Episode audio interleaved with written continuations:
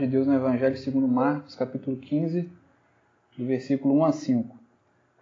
Logo pela manhã, os principais sacerdotes entraram em conselho com os anciãos, os escribas e todo o sinédrio. E amarrando Jesus, levaram-no e o entregaram a Pilatos. Pilatos perguntou: Você é o rei dos judeus? Jesus respondeu: O Senhor está dizendo. E os principais sacerdotes o acusavam de muitas coisas. Então Pilatos tornou a perguntar: Você não vai responder nada? Veja quantas acusações fazem contra você. Jesus, porém, não disse mais nada, a ponto de Pilatos muito se admirar. É, diz o ditado que quem cala consente, né? Esse ditado, né? Quem cala consente, né? Será que, será que isso é verdade, né? Porque, mas assim, na verdade, existem vários tipos de silêncio, né? A gente poderia dizer que existe um, um silêncio é, arrogante, silêncio da arrogância, um silêncio covarde, mas também o, o silêncio piedoso. Vamos chamar de um silêncio piedoso. Então o título da pregação de hoje é, é esse. Quem cala consente? E a resposta é depende. Depende de que tipo de silêncio que a gente está falando. Quem se cala nesse silêncio que eu estou chamando de piedoso, que a gente vai entender melhor mais para frente, faz isso por quê? Porque sabe quem ele é em Cristo, ele sabe o que foi feito por ele na, na cruz do Calvário, ele sabe o propósito pelo qual ele foi criado, ele sabe a recompensa que o aguarda e sabe quem realmente ele precisa agradar e honrar. Quem é essa pessoa? Então, nesse texto de hoje, a gente vai ver Jesus praticando esse silêncio. A gente consegue ver nesse texto Jesus praticando esse tipo de silêncio que eu estou chamando de silêncio piedoso. O silêncio de quem discerniu que era o momento de se calar e simplesmente fazer a vontade do Pai naquele momento. Então diz o texto aí, eu li do versículo 1 a 5, mas a gente vai, a gente vai se ater mais do 3 ao 5, que diz assim: E os principais sacerdotes o acusavam de muitas coisas, acusavam Jesus. Então Pilatos tornou a perguntar: Você não vai responder nada? Veja quantas acusações ele fazem contra você. Jesus, porém, não disse mais nada, a ponto de Pilatos ficar admirado com isso. Quando a gente é acusado de alguma coisa, a nossa tendência é querer se defender, né? Não, que isso, não foi assim, não foi bem assim que aconteceu. A gente quer dar satisfações e provar o contrário daquilo, se é realmente algo é, diferente da verdade. Ou às vezes até é verdade mesmo, a pessoa não quer aceitar, não quer dar o braço a torcer, e quer não, não foi assim que aconteceu e tal. No caso do cristão, às vezes ele faz isso nem sempre com a intenção de honrar a Deus ou de dar um bom testemunho mas assim, para simplesmente manter uma, uma espécie de reputação moral e religiosa. Isso não é um, um problema, isso não é ruim em si mesmo. Mas se a gente não considerar o propósito, eu vou falar de propósito que a gente foi criado, se a gente não considerar esse propósito, que é o de glorificar a Deus, a gente faz a coisa certa pelo motivo errado. Você está fazendo algo bom, que é querer ter um bom testemunho, é, mostrar que não é bem aquilo que, que aconteceu com você, você como cristão, que tem que dar um bom testemunho. Mas quando a gente faz isso sem levar em consideração o propósito que a gente foi criado, que é glorificar a Deus, que a glória seja de Deus, e não você seja louvado como, ó, grande pessoa é, moralista e religiosa, a gente acaba fazendo certo pelo motivo errado. Dá bom testemunho, não tenha dúvida que é necessário, a gente deve se dedicar a isso, a gente deve gastar certa energia nisso. Mas a gente também não deve se enganar. Por quê? Difamações, calúnias vão ser levantadas contra o povo de Deus. Do mesmo modo que aconteceu com Jesus nesse texto aqui que a gente vai que a gente está meditando hoje. Para a gente ter um pouco mais de noção disso, de, continue, deixa sua Bíblia marcada no Evangelho de Marcos aí, mas vamos agora para 1 Pedro. 1 Pedro, a gente vai ler alguns versículos do capítulo 3 depois no capítulo 4. Primeira carta de Pedro. Na primeira carta de Pedro, no capítulo 3, do versículo 14 a 16, diz assim: Mesmo que venham a sofrer por causa da justiça, vocês são bem-aventurados. Não tenham medo das ameaças, nem fiquem angustiados. Pelo contrário, santifiquem a Cristo como Senhor no seu coração, estando sempre preparados para responder a todo aquele que pedir razão da esperança que vocês têm mas façam isso com mansidão e temor, com boa consciência, de modo que naquilo em que falam mal de vocês, fiquem envergonhados, esses que difamam a boa conduta que vocês têm em Cristo. Ou seja, se a gente for de algum modo difamado, caluniado, que seja por causa da nossa fidelidade ao Evangelho e não por realmente praticar algum pecado, né? Em algum momento, se a gente realmente está sendo caluniado, difamado, em algum momento essa verdade vai vir à tona e como diz o texto aqui, os caluniadores, os difamadores, vão ficar envergonhados. Porque eles vão ver que a pessoa realmente não é nada daquilo e que é muito pelo contrário. Agora no capítulo 14, no, cap, no capítulo 4, também no versículo 14 a 16, diz assim, 1 Pedro mesmo, capítulo 4, do versículo 14 a 16. Se são insultados por causa do nome de Cristo, vocês são bem-aventurados, porque o Espírito da glória, que é o Espírito de Deus, repousa sobre vocês. Que nenhum de vocês sofra como assassino, ou ladrão, ou malfeitor, ou como quem se mete na vida dos outros. Mas se sofrer como cristão, não se envergonhe. Pelo contrário, glorifique a Deus por causa disso. Mais uma vez, se a gente sofrer críticas, perseguições, calúnias, difamações, que seja por causa do Evangelho e não por causa de pecado. A gente não deve se envergonhar por sofrer, se a gente sofrer como um cristão, por causa de Cristo. Porque na verdade quem vai se envergonhar é quem levanta essas difamações, essas calúnias, ao ver depois do que é nada daqui, do que, é, que não é bem assim a história, né? Então eu falei que de difamação sem razão. E por que, que eu falei de difamação sem razão? Porque há cristãos, ou supostos cristãos, que são difamados com razão, que dão motivo mesmo. Infelizmente existe esse lado. Então até aqui a gente viu que viu o caso quê? de cristãos que são acusados e tentam preservar uma espécie de bom testemunho, mas não para a glória de Deus. Mas a questão que a gente está querendo meditar aqui mesmo é quando se calar, não é quando falar, né? A ideia aqui é mais quando que eu devo me calar, que é o nosso assunto principal aqui de hoje. Então a gente viu que tem dois, basicamente, pelo menos três tipos de silêncio. Né? O silêncio arrogante, o silêncio covarde e o silêncio piedoso. O silêncio arrogante é aquele silêncio do desprezo, né? da altivez, da prepotência da pessoa que se acha melhor do que a outra. Como quem diz assim, Ih, fulano nem merece resposta, não vou nem perder meu tempo. Né? Se achando melhor, né? Por cima. Esse seria o, o silêncio arrogante. Agora, o silêncio covarde é aquele que tem medo de enfrentar a situação. Em relação à fé, é aquela pessoa que não se posiciona contra a sua fé.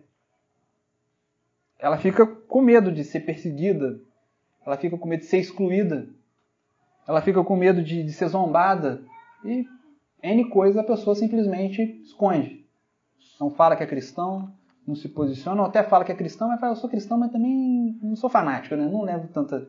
Não, não vou tão fundo assim na, na questão. E, na verdade, não existe cristianismo dessa forma. Né?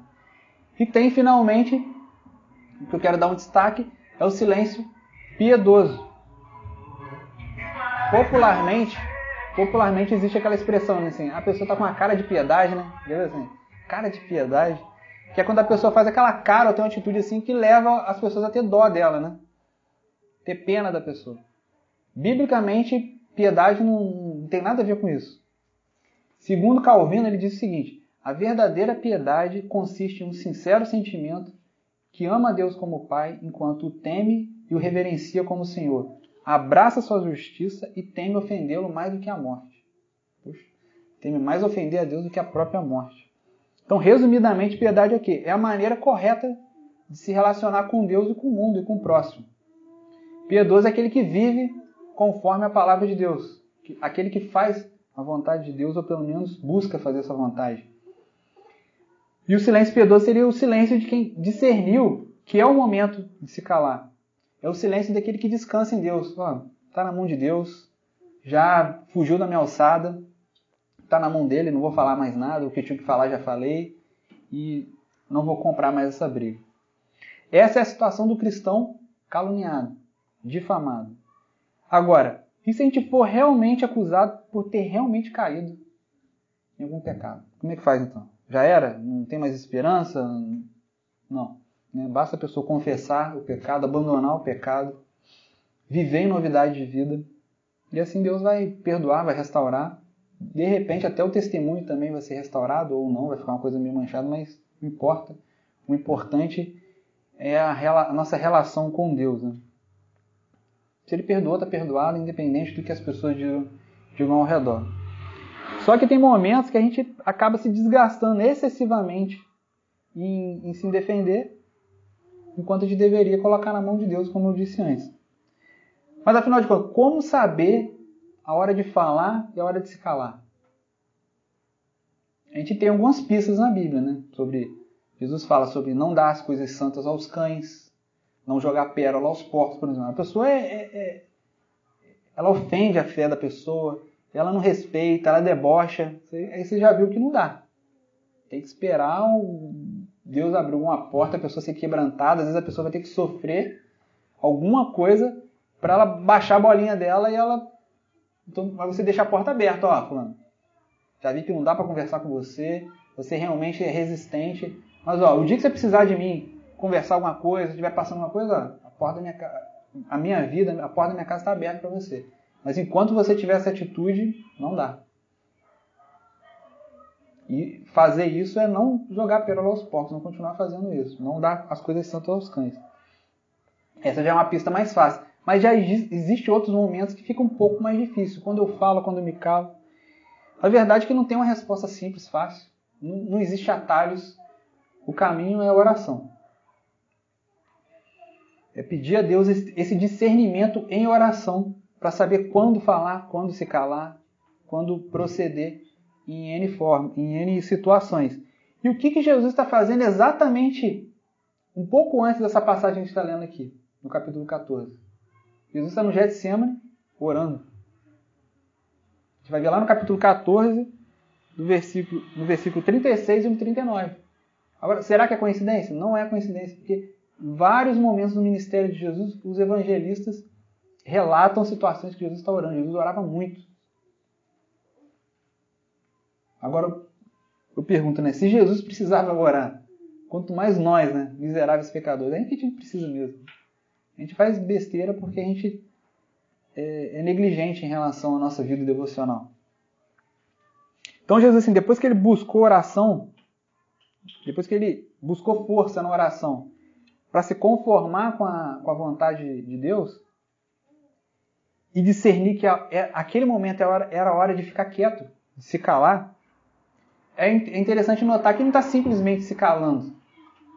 Ele está cumprindo a profecia. Ele está cumprindo, a profecia de Isaías que a gente leu aqui na abertura do culto. Isaías 53, versículo 7. Ele foi oprimido e humilhado, mas não abriu a boca. Como cordeiro foi levado ao matador, e como ovelha muda diante de seus tosqueadores, ele não abriu a boca. Interessante, né? A Bíblia toda. Isaías 53 é fantástico, porque ele, em palavras ele, ele desenha Jesus, né? Ele pinta um, um quadro de Jesus com, com detalhes muito, muito precisos. Jesus se calou em muitos momentos, mas tem, teve momentos que ele falou também. Mas ele se calou no sentido quê? De não se defender. Eu destaco um momento fantástico também de Jesus, quando ele já estava pregado na cruz, no Evangelho de Lucas 23, 34, ele intercede ainda, ele ainda tem condições de interceder naquele momento de extrema dor física, emocional e espiritual. Ele diz, no versículo 34 de Lucas 23, Pai, perdoa-lhes, porque eles não sabem o que fazem. Quem no momento de tanta angústia, dor e humilhação pensaria em falar isso? Pai, perdoa-os. É, até quem não xinga, ia xingar muito. Ia xingar. Até crente tem mais de 10, 15, 20 anos que não fala um palavrãozinho, ia falar muito. Mas ele falou: Pai, perdoa-lhes, porque eles não sabem o que fazem. Jesus também tinha outros motivos para se calar. Outro, alguns dos motivos. Ele sabia quem ele era. Ele sabia a identidade dele, que era ser, que era ser filho de Deus filho com F maiúsculo, filho unigênito de Deus, o filho único de Deus. Ele sabia muito bem qual era o propósito dele nessa terra, por que, ele veio aqui, que era morrer pelos nossos pecados. Ele sabia exatamente quem ele tinha que agradar e honrar. Ele sabia com quem que ele estava comprometido a fazer a obra que ele veio fazer. Acima de qualquer coisa, ele estava comprometido com o Pai, com o Senhor. Agora eu pergunto, e nós? Quem que nós somos? Qual que é a nossa identidade? O que, que define o Giovanni? O que, que define o André? O que, que define a Carla? O que, que define a Dani? O que, que nos define? É, é a nossa classe social? Nossos bens? Ou ausência dos bens? Não tem nada? É a realidade da maioria dos brasileiros? É a nossa profissão que nos define? Médico, engenheiro, engenheiro cristão ou cristão engenheiro? O que, que nos define? A nossa profissão? É nosso nível de escolaridade? Doutorado. Fantástico. Ih, não tem nem o primeiro grau. O que, que nos define? São nossas conquistas pessoais? Ou os nossos fracassos pessoais? Nosso estado civil? Nossa aparência física? Quando as pessoas lembram da gente, o que, que vem à, à mente delas? A nossa condição, sei lá, de saúde, doença, o nosso passado, pecaminoso muitas vezes, nossas inclinações carnais, o que, o que define? O que, def, deveria nos definir? Quem nós somos em Cristo é que vai definir isso. O que nos define é o fato de Deus nos ter nos amado tanto, de tal maneira, ao ponto de entregar o Filho dele para morrer por nós. É isso que deve nos definir. Morrer pelos nossos pecados. E se não bastasse pela fé, ele nos fazer também filhos de Deus. Do mesmo jeito que Jesus é o Filho com F maiúsculo, a gente é um Filho com F minúsculo de Deus. Sendo Jesus nosso irmão mais velho. É isso que deve nos definir. A nossa identidade tem que estar firmada nisso. E agora, com o coração cheio dessa verdade que é gloriosa, fantástica, a gente entende qual é o nosso propósito. O propósito de glorificar Deus em cada aspecto da nossa vida. Cada pedacinho da nossa vida, cada coisinha que a gente faz, deve ou deveria, ou a gente deve se esforçar para glorificar a Deus. Porque a gente sabe a maravilhosa recompensa que nos aguarda, a vida eterna na companhia também eterna do, do nosso Senhor de Cristo. A gente tem, entende também que o, quem é o único que a gente deve agradar? Quem é o único que a gente deve honrar? Acima de tudo e acima de todos. Mas, de novo, não se engane. A gente não deve se enganar. Jesus falou que nesse mundo a gente teria aflições. Na passagem correlata a essa que a gente leu, no Evangelho de João 19, João capítulo 19, do versículo 10 a 11, Pilatos pergunta para Jesus: Você não responde? Não sabe que tem autoridade tanto para soltar você como para crucificá-lo?